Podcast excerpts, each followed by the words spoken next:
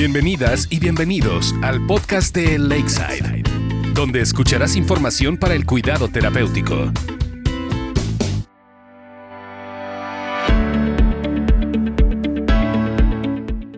Bienvenidos, en esta primera emisión tenemos con nosotros al doctor José Jesús Coria, médico infectólogo y pediatra, y a Yasmín Rodríguez, gerente de médico. El día de hoy hemos preparado un tema bastante interesante, sobre todo porque queremos hablar sobre las infecciones bacterianas, la ampicilina, y también estaremos hablando de algo llamado resistencia bacteriana. Antes de iniciar quisiera compartirles un estudio de la revista médica JAMA que llegó a la conclusión de que el 30% de las recetas de antibióticos son erróneas y la resistencia bacteriana será más letal que el cáncer para 2050. Vaya que es una cifra bastante dura, pero ahora sí tenemos aquí a nuestro experto que nos va a platicar justamente en qué consiste una infección bacteriana. Doctor Coria, buenos días. Muy buenos días, tengan todos ustedes, amigos que nos escuchan en este podcast y mi tocayo Jesús que nos acaba de hacer esta interesante pregunta. ¿En qué consiste una infección bacteriana? Bien, eh, podemos decirlo simplemente con que es cuando un microorganismo o un patógeno ¿sí? nos agrede en alguna parte de nuestra economía. ¿sí? Nuestra economía desde el exterior al interior, pudiendo hablar de lo que es eh, piel, tejido celular subcutáneo, un poquito más hacia órganos internos, eh, aparato digestivo, vías urinarias, o lo más común que sucede en estas épocas del invierno, eh, infecciones de oído, nariz y garganta. Sin embargo, tenemos que aclarar que no solamente hay infecciones bacterianas, sino que también tenemos infecciones causadas por otros microorganismos como son virus y pues estamos viviendo la infección ahorita importante del virus del SARS-CoV-2, ¿verdad? Que en esta pandemia que va todavía para largo, infecciones causadas por parásitos, las clásicas eh, amibiasis, ¿verdad? Yardiasis, infecciones causadas por, por hongos, que igual los hongos pueden afectar desde piel hasta órganos internos dependiendo del tipo de paciente que se trate. Y algo importante que decías tú de que el 30% de las recetas son erróneas. Además de la revista del Llama, en el 2018 los CDC hablaban al respecto de que ellos tienen hasta un 50% de prescripciones equivocadas con uso de antibióticos no justificados. Interesante dato, doctor. Pues ahora platíquenos un poquito acerca de ¿Cómo podemos tratar una infección causada por bacterias, en este caso con ampicilina? Si bien es cierto, eh, la ampicilina, al igual que otros miembros betalactámicos, pues tiene años, ¿sí? Que están dentro de nuestro arsenal médico, Y hay todavía un número de enfermedades que pueden ser tratadas con este fármaco siempre y cuando tengamos el conocimiento de cómo estamos en nuestra comunidad, en nuestro hospital, en nuestra localidad, en nuestro estado, de lo que hablábamos ahorita, ¿verdad? De la resistencia bacteriana versus sensibilidad. Podemos decir un ejemplo que pasa en Michigan y que salió también publicado en revista como el Lancet, eh, en el que en el año pasado en algunas comunidades o condados que ellos les llaman de Michigan, infecciones causadas por E. coli por salmonella tuvieron excelente respuesta al tratamiento con ampicilina, a diferencia de que hace mucho tiempo estaban siendo tratadas con antibióticos de mayor espectro como quinolonas.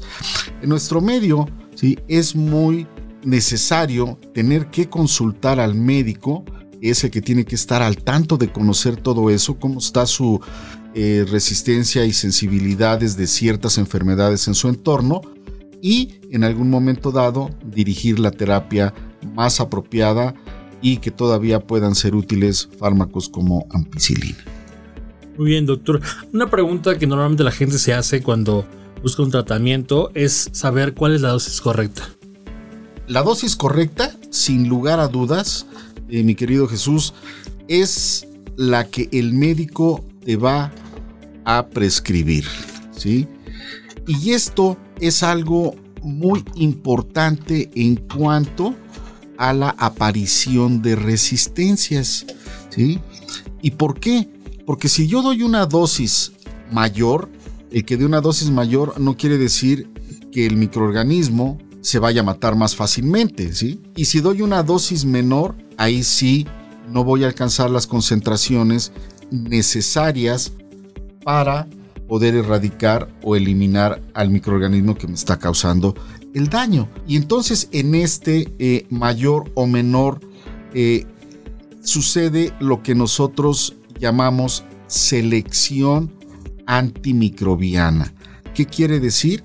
Que condicionamos que la bacteria que puede ser tratada con cierto fármaco, en este caso una salmonela que todavía pueda ser tratada con ampicilina, una E. coli en infección de vías urinarias que todavía pueda ser tratada con ampicilina, si le damos una dosis bajita, no va a funcionar. Y entonces la bacteria como que va, es como aquel boxeador que recibe golpes y dice, no, pues este no, no, no me hace nada, así lo estoy aguantando. Y te descuidas y entonces suelta el contragolpe y derriba al oponente, ¿verdad? Así la bacteria genera mecanismos de resistencia que se llaman genes. Si damos dosis bajitas es lo que estamos haciendo, favoreciendo que haga esa como aceptabilidad.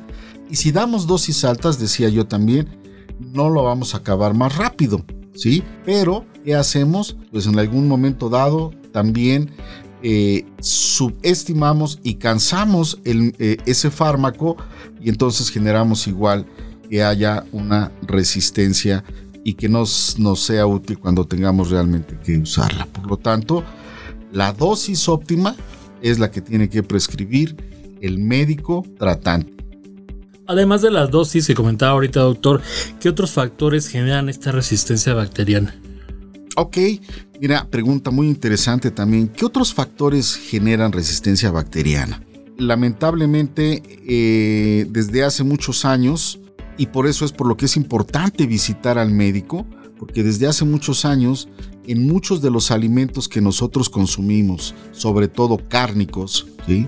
Los animales que ya estamos consumiendo ahí, el pato, el pavo, la gallina, el pollo, el cerdo, la oveja, lo que ustedes quieran, son animalitos que los han engordado a través de darles antibióticos. Curiosamente los antibióticos son usados para engorda de animales. Y no nada más en eso, se han usado también como parte de los fertilizantes, entonces tu lechuga, tu espinaca, entonces va cargada también de algunos eh, antibióticos ahí que tú lo estás consumiendo sin saber que los estás consumiendo. Ahí no podemos hacer nada, lamentablemente, ¿sí? Pero lo bueno es que México ya tiene rato que adoptó, también como cuando en Estados Unidos Obama generó una ley para evitar el uso excesivo de antibióticos en animales de engorda, ¿sí?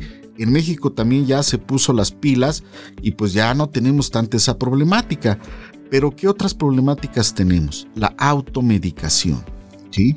La comadre, la tía, la vecina, eh, la prima, eh, o uno mismo en casa hace su almacenamiento de medicamentos y y que de repente el doctor se los recetó al niño, al abuelito, al papá, porque tenía una infección gastrointestinal, ¿sí? vómito, diarrea, fiebre, y le fue bien, ¿sí? Y resulta que al mes el niño se enferma de lo mismo, la tía le dio exactamente lo mismo, y como vieron que los síntomas son iguales, ¿sí? Pues tómate lo mismo, porque esto fue lo que me dio el doctor y me sentí bien. Pero resulta que los síntomas pueden ser los mismos, pero la bacteria puede ser distinta. Entonces el paciente no mejora, no se compone. ¿Por qué? Porque la bacteria era distinta, ¿sí? O, posiblemente el fármaco sí pudo servir, pero a una dosis distinta, porque para determinadas bacterias también hay dosis distintas. Y eso, insisto, el médico preparado, el médico que está leyendo día a día, sabe al respecto. Entonces, evitar eso, sobre todo automedicación. En el caso de eh, contraindicaciones, ¿hay alguna que va a tomar en cuenta el paciente? En hablando de, ampicilina como tal, eh, contraindicaciones, eh, pues son aquellas que están asociadas con una respuesta de hipersensibilidad a otros tipos de aminopenicilinas o que haya también sensibilidad a cefalosporinas. Eh, aquí hablamos de eh, sensibilidad cruzada, una respuesta de alergia cruzada, ¿sí? aunque es muy poco la reacción eh, cruzada de cefalosporinas con aminopenicilinas. Pero si yo soy alérgico, por ejemplo, a otra droga de las aminopenicilinas como amoxicilina, pues no voy a tomar, tengo que decirle al, médico, ¿verdad? Si soy alérgico a eh, fármacos derivados también de este tipo de betalactámicos como penicilinas, ¿sí? Eh, no hay tanto problema, ¿sí? porque es, es este, diferente el mecanismo de acción y el mecanismo de resistencia de unos y otros. Entonces, este, quizá aquí lo único es eh, siempre, y, creo que todos los médicos lo hacemos, ¿verdad? Eh, no hemos dejado de preguntar, ¿es usted alérgico a algún medicamento? Porque curiosamente me ha tocado pacientes que son alérgicos al naproxeno. Y ah, caray, ¿Y qué le pasa? No, doctor, pues ya está muy chocado con naproxeno. Entonces, este, cuando uno tiene que buscar dentro de su cabecita el arsenal de antiinflamatorios, ¿qué le voy a dar? ¿Qué le voy a dar? Entonces, así sucede también. Pero no, no, no, hay, no hay afortunadamente eh, eh, muchos casos registrados en nuestro país de sensibilidad o alergia a este tipo de fármacos como las aminopenicilinas.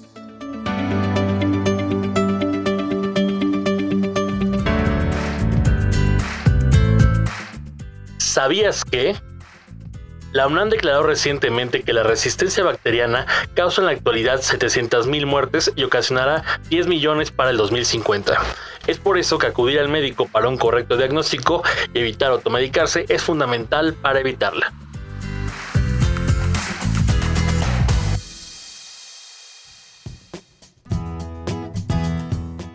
Y ahora es turno de Jazmín Rodríguez, gerente médico, para que nos platique acerca de la ampicilina, que es parte de los antibióticos que forman parte de la familia de Lakeside. Muchas gracias, Jesús. Sí, ampicilina forma parte de, nuestra familia de productos de Lakeside. Eh, actualmente tenemos tres presentaciones, que es la presentación pediátrica, la presentación en cápsulas de 500 miligramos y la presentación en tabletas de un gramo. Es muy importante porque la ampicilina se puede ocupar en todas las etapas de la vida. Lo pueden ocupar desde niños, adolescentes, adultos y mujeres embarazadas, que es sumamente importante conocer qué antibióticos podemos administrar durante el embarazo. Eh, ¿Cuál es la diferencia? Nuestros tratamientos siempre van a venir de manera completa. Garantizamos que el paciente pueda tener su tratamiento completo con la compra de una sola caja. Estamos llegando al final de este episodio y bueno, quiero agradecerle al doctor José Jesús Coria, médico infectólogo y pediatra, y también a Yasmín Rodríguez, gerente médico, por esta información que nos dieron acerca de la resistencia bacteriana de la ampicilina y también sobre las infecciones bacterianas. Recuerden que si tienen alguna pregunta, nos pueden escribir en nuestro correo electrónico.